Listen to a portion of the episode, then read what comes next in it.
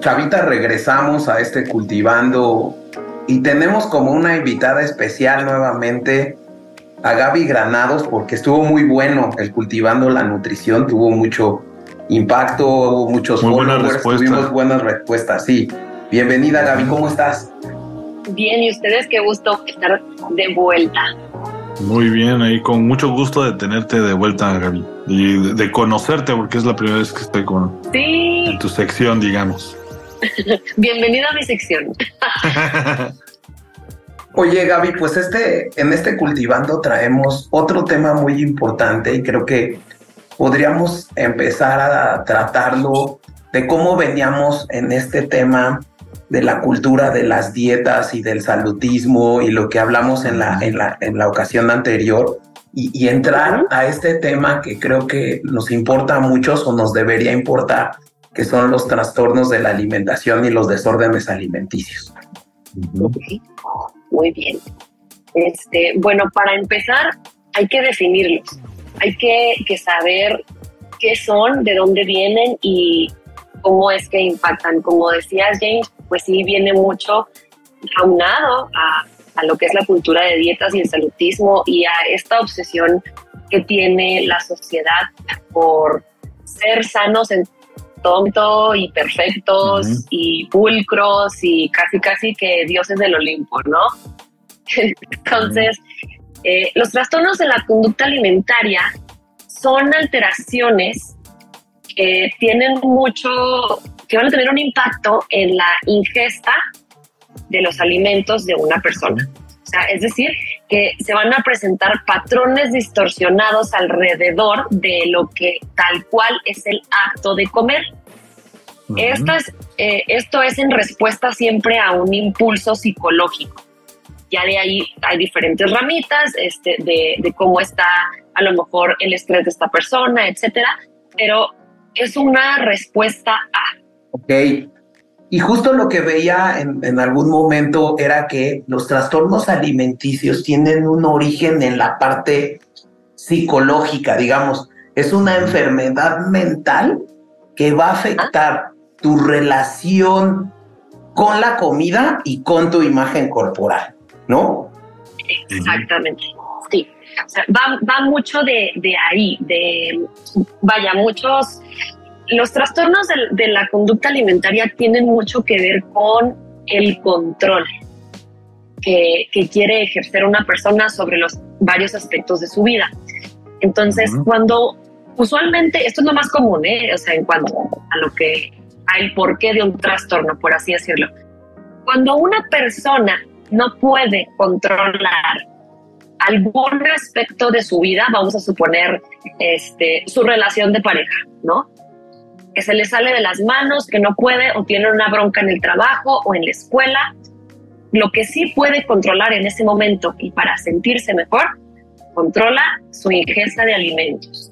Con, con patrones obviamente que, que, no están nada cerca de, de ser algo saludables, pero a lo que voy es que esa persona sí tiene el control sobre eso. Entonces eso hace que esta persona eh, disminuya sus niveles de estrés. Ok. Sí, porque siente que, tiene eso controlado. Descarga su, su ansiedad o su, su, problema en comiendo, supongamos, o dejando de comer bien. Exactamente. Y, hasta dónde podría empezar a ser un problema? Porque yo me imagino muchas chicas, digo, y, no, no generalizo eh, eh, hablando de las mujeres, pero muchas chicas siempre dicen que acaban de cortar con el novio y comen muchos chocolates. Yo, por ejemplo, también eh, yo, si me pones enfrente un, plato de chips, así haya comido apenas, me las tengo, o sea, yo no puedo dejarlas de comer si las tengo enfrente, me las tengo que quitar. Esto, por ejemplo, ya es un desorden alimenticio, me imagino de, eh, grado bajo o, o, simplemente es un mal hábito que yo tengo? Sí, no, no tal cual que, que llegue como a un desorden o un trastorno alimenticio. Ojo, desorden y trastorno es lo mismo, estamos hablando de solamente una traducción del inglés y el español, ¿ok? Bueno, volviendo a este ejemplo que ponías de los, de los, el plato de chips, esto va mucho de la mano con lo que hablamos la vez pasada, del control que ejercemos sobre nuestra ingesta porque no somos comedores intuitivos. Pero lo que sí podemos, vamos a decir, eh, como clasificar porque vamos a decir que no hay niveles como para llegar a, son las conductas de riesgo que lamentablemente la cultura de dietas tiene muy normalizadas. Por ejemplo, ¿cuál pudiera ser una conducta de riesgo que está normalizada? Ponerte a dieta extrema 15 días antes de tu graduación para entrar en el vestido. Mm. Eso es una conducta de riesgo. Okay. ¿Sí? Por ejemplo, eh, solamente alimentarte de frutas y verduras de lunes a viernes y sábado y domingo, comer alimentos menos nutritivos como lo pudiera hacer a lo mejor, no sé, una hamburguesa, eso también es una conducta de riesgo. Justo yo veía que los desórdenes alimenticios o estos trastornos alimenticios más comunes son tres digamos, la anorexia nerviosa, la bulimia nerviosa y el trastorno por atracón, que era lo como que yo lo veía en términos generales, ¿no? Sí, exacto. No, sé si pudiéramos ir platicando cada uno de ellos y, saber, por ejemplo, dónde están esas red flags en caso de que alguien tenga un problema de esa naturaleza. Bueno, como les decía, lamentablemente tenemos normalizadas muchísimas conductas de riesgo que están eh, alrededor de lo que incluso puede ser algo placentero, como poder hacer ejercicio o hacer actividad física. Y eh, la anorexia, bueno, para empezar son, vamos a decir, los más comunes, hay muchísimos. Pero como decías, James, la anorexia, la bulimia y el trastorno por atracón, pues son los, los más comunes. Ahora, eh, para definir un poquito cada uno de ellos, la anorexia nerviosa le agregamos el nervioso justo porque tiene que ver con periodos de estrés. Es decir, personas que lo padecen dejan de comer por periodos de tiempo en los que se sienten estresados, tristes, se sienten mal o simplemente quieren encajar en ciertas reglas en las que batallan para hacerlo con regularidad. Entonces, el, el dejar de comer híjole, pues tiene un chorro de alteraciones también a nivel fisiológico, es decir, eh, entre los más comunes destacan la alteración entre dos hormonas que son la leptina y la grelina. Estas dos hormonas son las encargadas de decirnos en qué momento sentimos hambre y en qué momento sentimos saciedad. Entonces, el hecho de pasar tanto, tanto, tanto tiempo en ayuno, por así decirlo, nos desconecta un poco de, estas hormonas, también de su producción, de cómo la va asimilando el cuerpo y también empiezan a salir otros signos y síntomas que a lo que voy es que ya son cosas que podemos ver. Por ejemplo, el interior de nuestro ojo está eh, como más blanquecino. Las personas que tienen anorexia también, por lo regular, todo, todo, todo el tiempo tienen frío y les empieza a salir como una especie de vellosidad muy distinta a la que tenemos. Son como, como vellitos mucho más abundantes y más largos. Tienen un nombre, ahorita no lo recuerdo, pero este, este tipo de vellosidad tiene un nombre. Ahorita que, me acuerdes de los menciono. Y obviamente pues son eh, signos y síntomas que el cuerpo va manifestando con la intención de no dejarte caer. Entonces, como dejas de comer y tu ingesta calórica es mucho más baja, obviamente pierdes grasa. La grasa también sabemos que es un regulador de temperatura, exactamente. Entonces, al no tener ese tipo de, sustancias dentro de tu cuerpo o tenerlas en, en, en porcentajes muy, muy, muy bajos, pues obviamente el cuerpo se esfuerza por hacer algo para que pueda mantener ese calor, que por ejemplo es esta vellosidad de la que hablábamos, ¿no? Para protegerte un poquito más, ¿no? Eso ya es como para verlo. Además de que no necesariamente tenemos la creencia de que las personas con anorexia son personas extremadamente delgadas. En la mayoría de los casos sí, pero no siempre se manifiesta con cuerpos tan, tan, tan delgados. Eso es muy importante que lo sepamos. Órale, yo pensé que sí, digamos, eh, eh, eh, digamos, anoréxico era igual a muy delgado. No, no necesariamente. Ok, oye, y con respecto a la bulimia, ¿qué pasa? La bulimia tiene, vamos a decir que se parece mucho al trastorno por atracón. ¿Por qué? Porque existen estos periodos de ansiedad extrema en los que estas personas tienen una ingesta eh, descontrolada de alimentos. No importa si son alimentos nutritivos o menos nutritivos, o sea, alimentos en general. No existe una conexión y no existe una sensación de saciedad en ningún momento. Lo que sí existe son em, sentimientos negativos como la culpa, que era lo que eh, decíamos en el episodio pasado, que es todo este estigma que va cargando a los alimentos. Entonces, esa culpa, pues, eh, genera que estas personas quieran deshacerse de lo que ingirieron sin control. ¿Cómo lo hacen?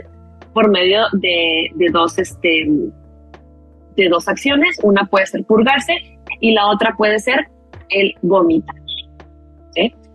A nivel fisiológico, las personas que sufren de bulimia, pues obviamente tienen una flora gastrointestinal, híjole, ahora sí que destruida, destruida o nula exactamente. Como paréntesis, el intestino es en donde se absorben todos los nutrientes que ingerimos.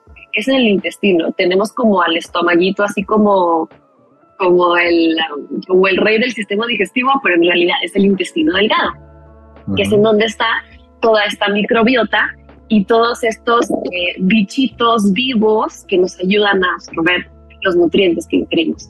Entonces, las personas que sufren de bulimia, eh, por medio de estos eh, jugos gástricos que se sobreestimulan con este tipo de acciones, como lo puede ser el provocar el vómito o, o la purga, pues arrastran todo eso, toda esta microbiota viva, y pues queda un porcentaje muy, muy, muy, muy pequeño por eso es muy difícil em, nutrir de nuevo a una persona con bulimia porque básicamente lo que hay que hacer es restaurar a, todo ese sistema gastrointestinal.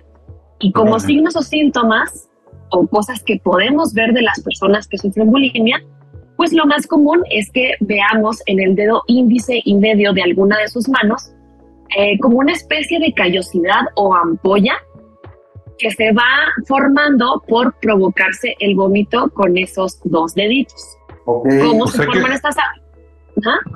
No, no, no, yo no me imaginaba, pero más bien eh, me doy cuenta ahora que la bulimia está, digamos, entre las dos, la anorexia y la bulimia es, peor, ¿verdad?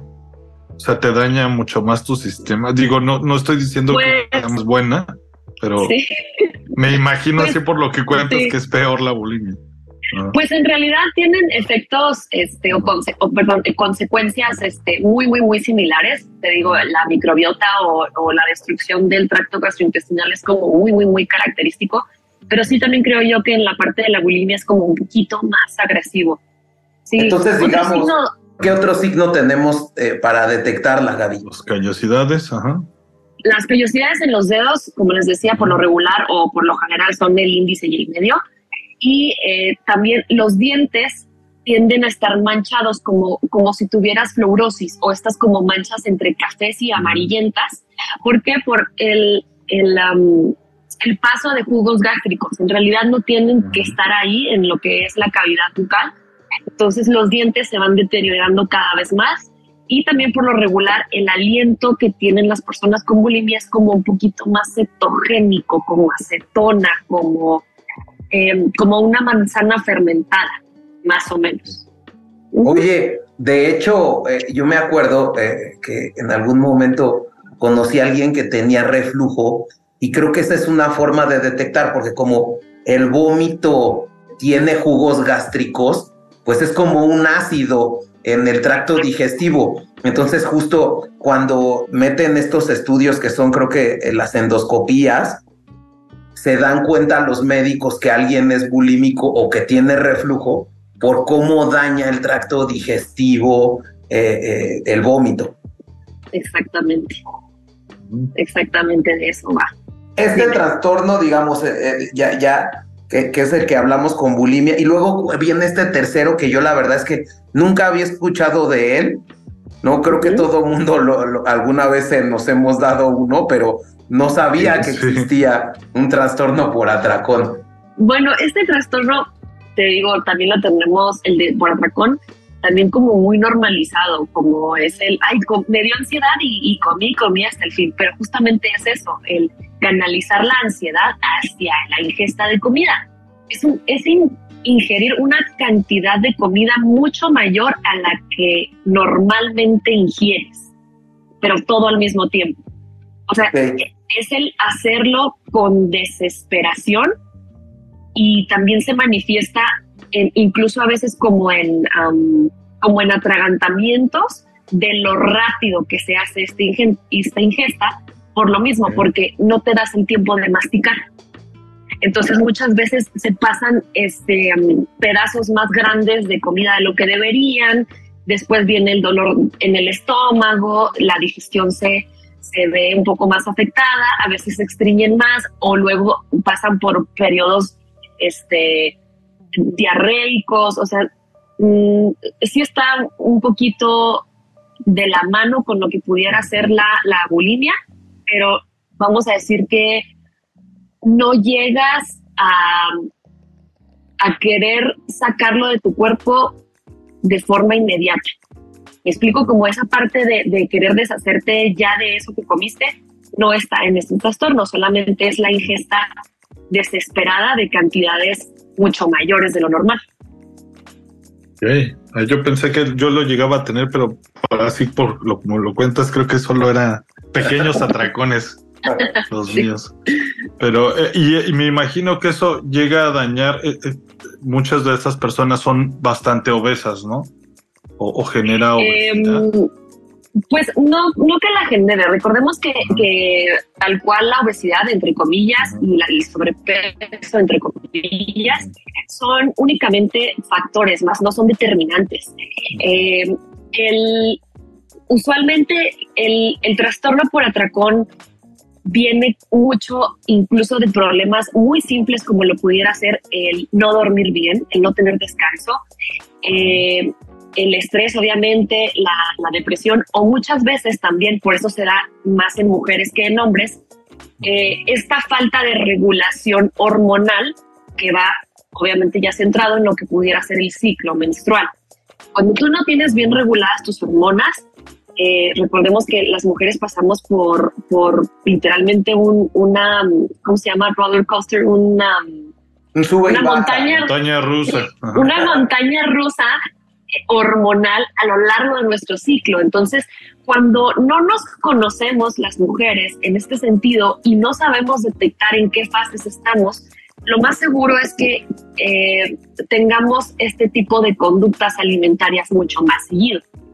Entonces también va mucho de ahí. Por eso se presenta, como les decía, un poquito más en, en mujeres que en hombres. Oye, Gaby, cómo poder platicar con alguien. O sea, que yo detecte que tenga, pero que no, digamos, si me entiendes, creo que es muy difícil poder enfrentar a un amigo, a una amiga que tiene algún problema de estos, ¿no? Y cómo podríamos, si en el momento que yo lo detecto, cómo podría eh, platicar con él, cómo podría entrar a decirle tienes un problema y necesitas ayuda. ¿Cómo qué opinas? Em, bueno, híjole, es que sí es bien delicado, la verdad, el, el, tratar de, de ayudar a una persona con un trastorno de la conducta alimentaria no es cualquier cosa. Eh, por ejemplo, de manera personal, yo soy sobreviviente de uno y sigo en recuperación activa y toma muchos años darte cuenta que estás en un problema de estos, porque absolutamente todo lo que está en la cultura de dietas y salutismo te está diciendo como, vas bien, o sea, que tiene que hagas ayuno, ayuno intermitente todo el mes, vas bien, que tiene que te mates en el gimnasio para quemar este, 2.000 calorías diarias, vas bien, porque la sociedad te aplaude ese tipo de conductas de riesgo. Entonces, más bien lo que tendríamos que, que hacer aquí es identificar estas conductas de riesgo normalizadas, ¿sí? poner las antenitas ahí y luego ya acercarnos con esta persona. Como les decía, es muy importante que, que, a lo mejor veamos todos estos signos o síntomas que son cosas que el cuerpo te dice para que A lo mejor si no puedes tener esta conversación abierta con esa persona, pues bueno, simplemente con observar, pues ya te puedas dar más o menos una ligera idea de, de por lo que está atravesando esta persona. Eh, va mucho de la mano con lo que conocemos como psiconutrición, que es este abordaje eh, psicológico a la alimentación por medio de ejercicios prácticos que nos llevan justamente a la alimentación intuitiva. Lo que podemos hacer con estas personas y, y, lo que yo siempre les recomiendo es que traten de hablarlo con mucha, mucha sutileza y mucho respeto, porque pues no sabes realmente por qué esa persona está pasando por esa situación. Em, tratemos de, de ser aliados, porque muchas veces esas personas están como en un, en un mundo de soledad en el que da pena o vergüenza decir que tienes un problema con la comida. Creo que esto es una consecuencia de un problema principal que está sucediendo, que esta persona no, no tiene cómo atacarlo y que le está causando esta otra cosa que sería una bomba que lo dijera. Por eso es mi, mi, mi, mi importancia de decir, ¿cómo puedes entrar? ¿No? Porque es una invasión total a su privacidad ¿no? Pero tú lo ves, quieres ayudar a alguien y dices, oye, ¿cómo le hago? Yo veo cómo se está acabando, yo veo cómo está pasando por este problema. No sé, no sé, incluso, o sea, no sé. Justo como dices, James, yo creo que a veces te da miedo el alejarlo más, ¿no? Exacto. En vez de ayudarlo, se aleja, se aísla y en lugar de ayudarlo, lo, digamos, lo, lo, lo, lo, mandas hacia la soledad y que lo vuelva a hacer y lo vuelva a hacer. Eso igual, a mí siempre me pregunto cómo, cómo lo resuelvo, cómo le ayudas. Quizá a veces sería, bueno, eso ya me pregunto yo, preguntar qué otras cosas, a lo mejor no tomar, no tomar la, el tema de la alimentación, quizá tomar, oye, te está pasando algo, te veo un poco deprimido. No sé, bueno, tú, en, tu caso, por ejemplo, perdón, si, eh, no sé si lo quieras compartir, Gaby. Sí, claro. ¿Cómo, cómo te ayudaron o, tú solita lo descubriste?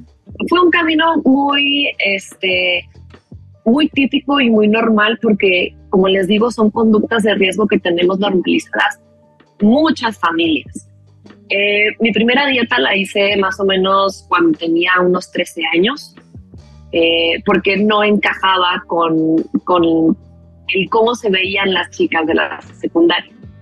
Entonces, yo optaba por únicamente comer ciertos alimentos en casa o me servía menos aunque tenía hambre, pero eso en casa incluso era como algo aplaudible, ¿no? Porque era como, te estás cuidando, es por salud, está bien. ¿Por qué? Porque está normalizado que las mujeres hacemos eso. Entonces, eh, era tanta la obsesión de saber qué era lo que estaba comiendo y cómo iba a funcionar dentro de mi cuerpo, que fue por eso que decidí estudiar nutrición. Fue por eso que decidí que fue, eso fue como el, el, la cerecita del pastel que me llevó a decir, sí, o sea, necesito saber más, tengo que, ¿cómo le hago? Ok, voy a ser nutrióloga, voy a estudiar nutrición, de qué están compuestos los alimentos, qué hacen químicamente, ¿me explico? Cuando incluso una de las primeras opciones cuando iba a elegir mi carrera en ese entonces, pues era eh, para ser doctora química. Siempre me ha gustado mucho la química y soy buena en eso. Pero me arrastró un poquito más el, esta como obsesión de control. Eh, o sea, de cierta manera tu, tu problema te llevó a tu solución también un poco, ¿no? Te, te, te orilló. Más o menos, ah. porque lo que sí he notado al paso de los años es que eh, me atrevo a decir eh, con esperanzas de equivocarme, de que la mayoría de los alumnos que están en las licenciaturas de nutrición tienen un problema con la comida o tienen algún trastorno por ahí tan, tan, tan arraigado que los ha llevado a eso. No tengo pruebas, pero tampoco dudas de que, de que sea así, porque como les decía, es algo muy normalizado. Incluso yo recuerdo que con mis compañeras en la universidad nos poníamos a dieta todas juntas con dietas ridículas, horribles, que ahora a la fecha veo y digo, ¿cómo es posible que me hice esto? ¿Sí? Entonces, cuando llegas a ese conocimiento de lo que tal cual es la cultura de dietas y cómo impacta eso en lo social, es cuando te llega esa luz y dices, ok, creo que estoy mal. Es muy difícil darte cuenta, muy difícil, porque estás lleno eh, de triggers todo el tiempo o de detonantes todo el tiempo, pero son cosas muy sutiles y muy normalizadas como pudiera ser el, no sé, ves a una amiga, a un amigo de hace muchos años y lo primero que te dice, no, hola, ¿cómo estás? ¡Wow! ¡Qué delgado! ¡Qué bien te ves! Qué bien te ves así, te queda increíble la ropa que estás haciendo. Y era justo lo que decíamos la vez pasada, ¿no? Como que es ese tema, ese mindset de que estar delgado es estar bien. Exactamente. Exactamente. De, por ejemplo, en mi caso, de las épocas en las que llegué a estar extremadamente delgada, yo me acuerdo que no dormía bien, eh, se me caía el cabello, pero así, el, las mechones, mi nivel de energía era nulo, todo el tiempo estaba bajo muchísimo, muchísimo estrés, pero era como un, círculo en el, en el cual justo este, este alabar la delgadez, pues me decía como, pues ok, está bien, o sea, la estás pasando medio mal, pero pues te ves increíble, te ves delgada, te ves cool, pero es, es este, identificar estos, estos triggers todo el tiempo. Les voy a contar también algo muy personal que me pasó apenas hace 15 em, días, más o menos. Hace 15 días vino a visitarme de, de allá de Chihuahua, uno de mis primos muy querido. Y allá tenemos algo, un, un embutido que se llama salchichón chimex.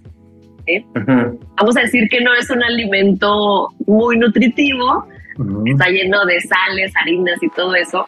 Pero al final del día es algo como muy, muy, muy distintivo y característico que come la gente de Chihuahua, salchichón chimex. Em, entonces él, él viene, viene con su chica y todo, llegan y, este, nos traen por lo regular, ya sabes, que la tortillita, el dulce, pues cositas. Entonces yo escuché que alrededor del el tema del salchichón chimex, estaba esta parte de no sabíamos si traértelo o no. Y yo, así como, pero ¿por qué? Entonces fue como, pues eres nutrióloga, ¿cómo vas a comer esto? ¿Sabes? Entonces fue así como, como, no, me hagan esto, porque a mí me encanta el salchichón chimex. Para mí es una delicia comerme eso, aunque yo sé que es algo que tal vez no me va a nutrir tanto, pero era como, como este conflicto también entre ellos de lo llevamos, no lo llevamos, es que pues es nutrióloga, ella come bien, ¿cómo se lo va a comer? O sea, entonces eh, fue ese como, ese pensamiento alrededor de un alimento que cómo iba a encajar con cierto tipo de personas, ¿no? Entonces, también incluso automáticamente cuando tú ves a una persona con un cuerpo hegemónico o delgado, lo primero que te, te viene a la mente es que ni por error se le cruza una concha. Sí, no, yo me imagino que si a veces si ves a alguien muy deportivo y dices, quiero unos tacos, no, no va a querer. sí tenemos ese como estigma, ¿no? No va a querer ir a los tacos conmigo, mejor, oye, ¿qué se te antoja, no? estamos muy estigmatizados con la comida y a veces pues sí son gustos, sabemos que es malo, o bueno, no malo, pero no es de lo mejor, pero pues si te das el gusto de vez en cuando, yo siempre soy como de, siento que si te lo te da más ansiedad y lo comes más. Entonces yo digo, me lo como y ya. Exactamente. Entonces va mucho, va mucho de, la mano. Entonces aprendamos a ver un poquito más allá de estas conductas de riesgo que tenemos normalizadas. Punto número uno, identifícalas. Eso sería, yo creo que el primer paso, el que tú las identifiques para poderle ayudar a una persona que sepas que tiene un problema o un trastorno de la conducta alimentaria. Identificarlas. Eh, por ejemplo, una conducta de riesgo es eh, hacer dietas tras dietas tras dietas, que la cetogénica, que la de la manzana, la de la luna, etcétera, etcétera, etcétera. dejar de comer por periodos excesivos de tiempo. Los ayunos que están tan de moda también son una conducta de riesgo. Em, el, el, comer eh, como con desesperación, que dijimos que es este trastorno por atracón, también es una conducta de riesgo.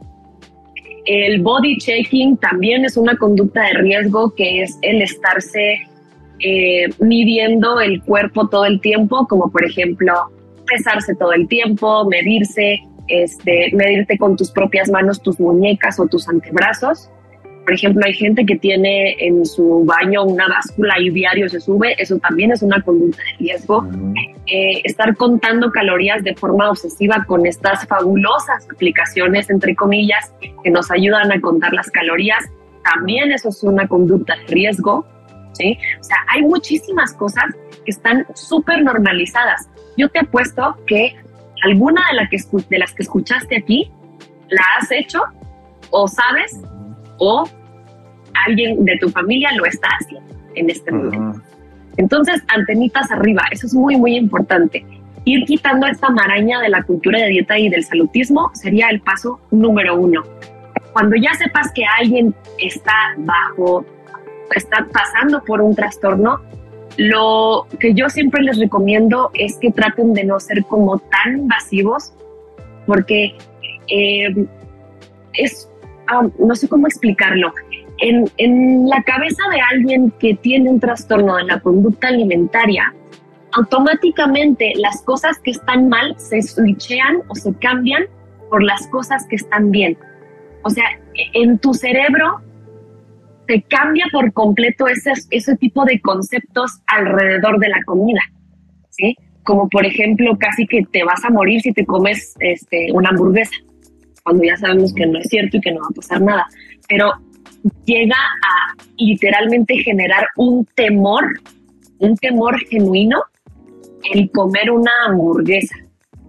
¿Sí? O sea, llega de verdad a causarte, em, híjole, como, pues sí, como, como un miedo genuino. Como desprecio. sí, sí, es algo más así. Eh, es muy extraño, o sea, como lo vives y como lo manifiestas. Y les juro que cuando te das cuenta es un golpe durísimo, durísimo, durísimo, porque es un trabajo de deconstrucción diario, o sea, diario, diario, diario. Por eso eh, podemos identificar varias etapas y incluso una es este, la recuperación activa, porque yo sí creo genuinamente que nunca llegamos a recuperarnos al 100%, porque ya existe un daño físico, emocional y mental alrededor de lo que es la comida.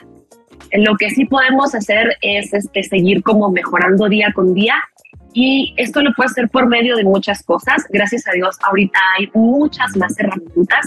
A mí también lo que últimamente me, me llegó a las manos y me encantó es un libro de una autora que se llama eh, Tengo un TCA y ahora qué. Me encantó cómo ella plantea tal cual un manual de recuperación en el que pone ejercicios prácticos para que vayas quitando esta maraña poco a poco. Entonces, muchas veces, sí, muchas veces lo que había leído eran como solamente teoría de por qué pasa, cómo se manifiesta, etcétera, pero eh, por medio de la terapia había recibido ciertas este, estrategias, pero ya cuando lo, lo llevas a, a cabo en ejercicios prácticos, pues es mucho más fácil y mucho más llevadero y sencillo sentir que estás en esta recuperación activa todos los días.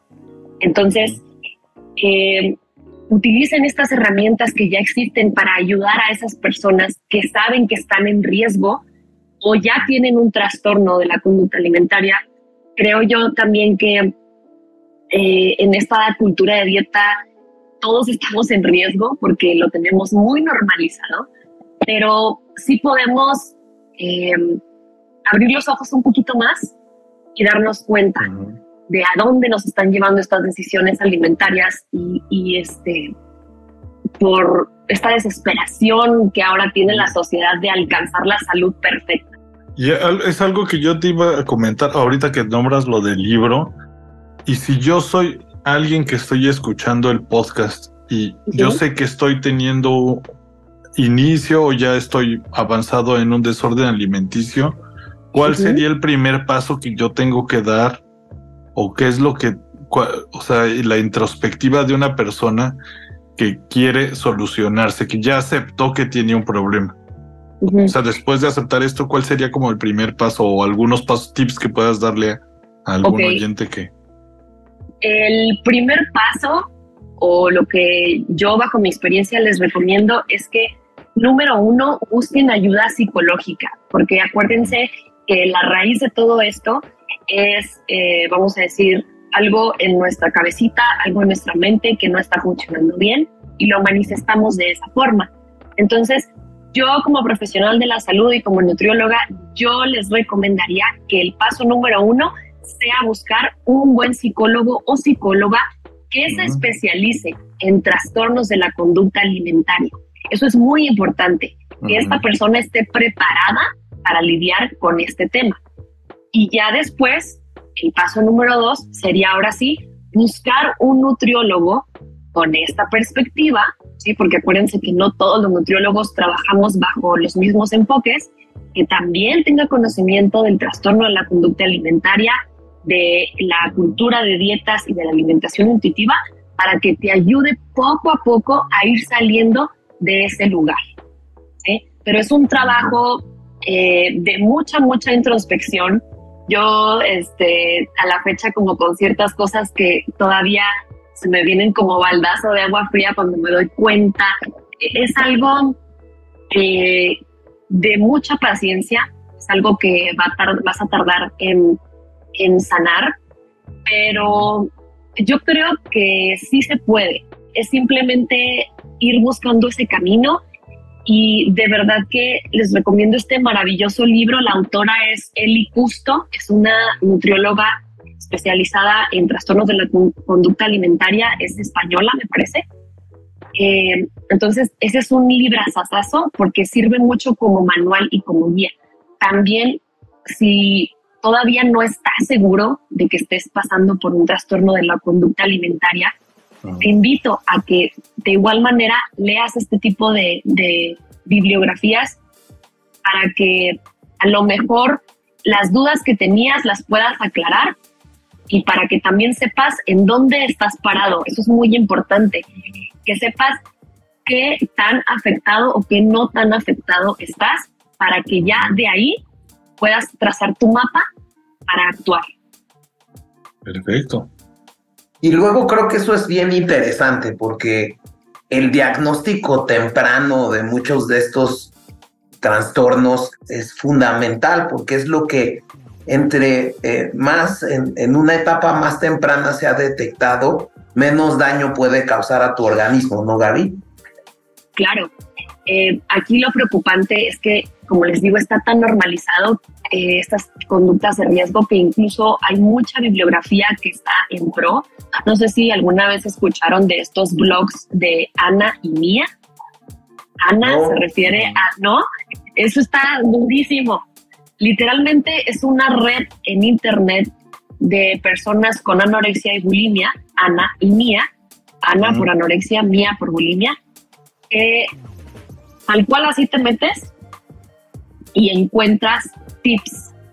Incluso es como una red de apoyo, así como yo llevo, no sé, 14 horas sin comer, qué bien, yo llevo 16, qué bien.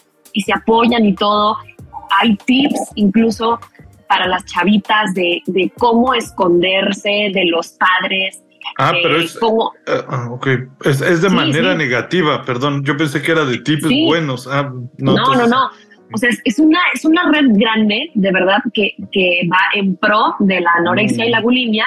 Y justamente te va dando estos tips y estas ideas para que a lo mejor si eres un adolescente, que, que tus papás no se den cuenta, o este, no sé, que tu novio no se dé cuenta, que tu novia no se dé cuenta. Entonces, es una red tan grande, tan antigua y, y con cosas que, híjole, de verdad que da escalofríos ver Incluso mm. te dicen cómo, cómo ocultar el aliento por el vómito, si, si estás en una cena, si estás en acá. Cosas heavy que están manifestadas en este tipo de redes de apoyo a los trastornos. Entonces, así de normalizado está y así de fácil es conseguir este tipo de información. Eso es lo más alarmante. Entonces, eh, si alguien de aquí que me está escuchando que es papá o mamá de algún adolescente, acuérdense que la cultura de dieta y el salutismo los afecta de forma impresionante a ellos porque todavía no tienen formado por completo este criterio, entonces pues antenitas arriba y, pues identifiquen conductas de riesgo como le pudiera hacer esto. Órale, no, eso es, es muy bueno saberlo, de yo, lo estoy buscando y... Digamos, para, para cerrar este cultivando que creo que ha sido muy enriquecedor. Muchas gracias, Gaby. Gracias por compartirnos tu experiencia, sobre todo.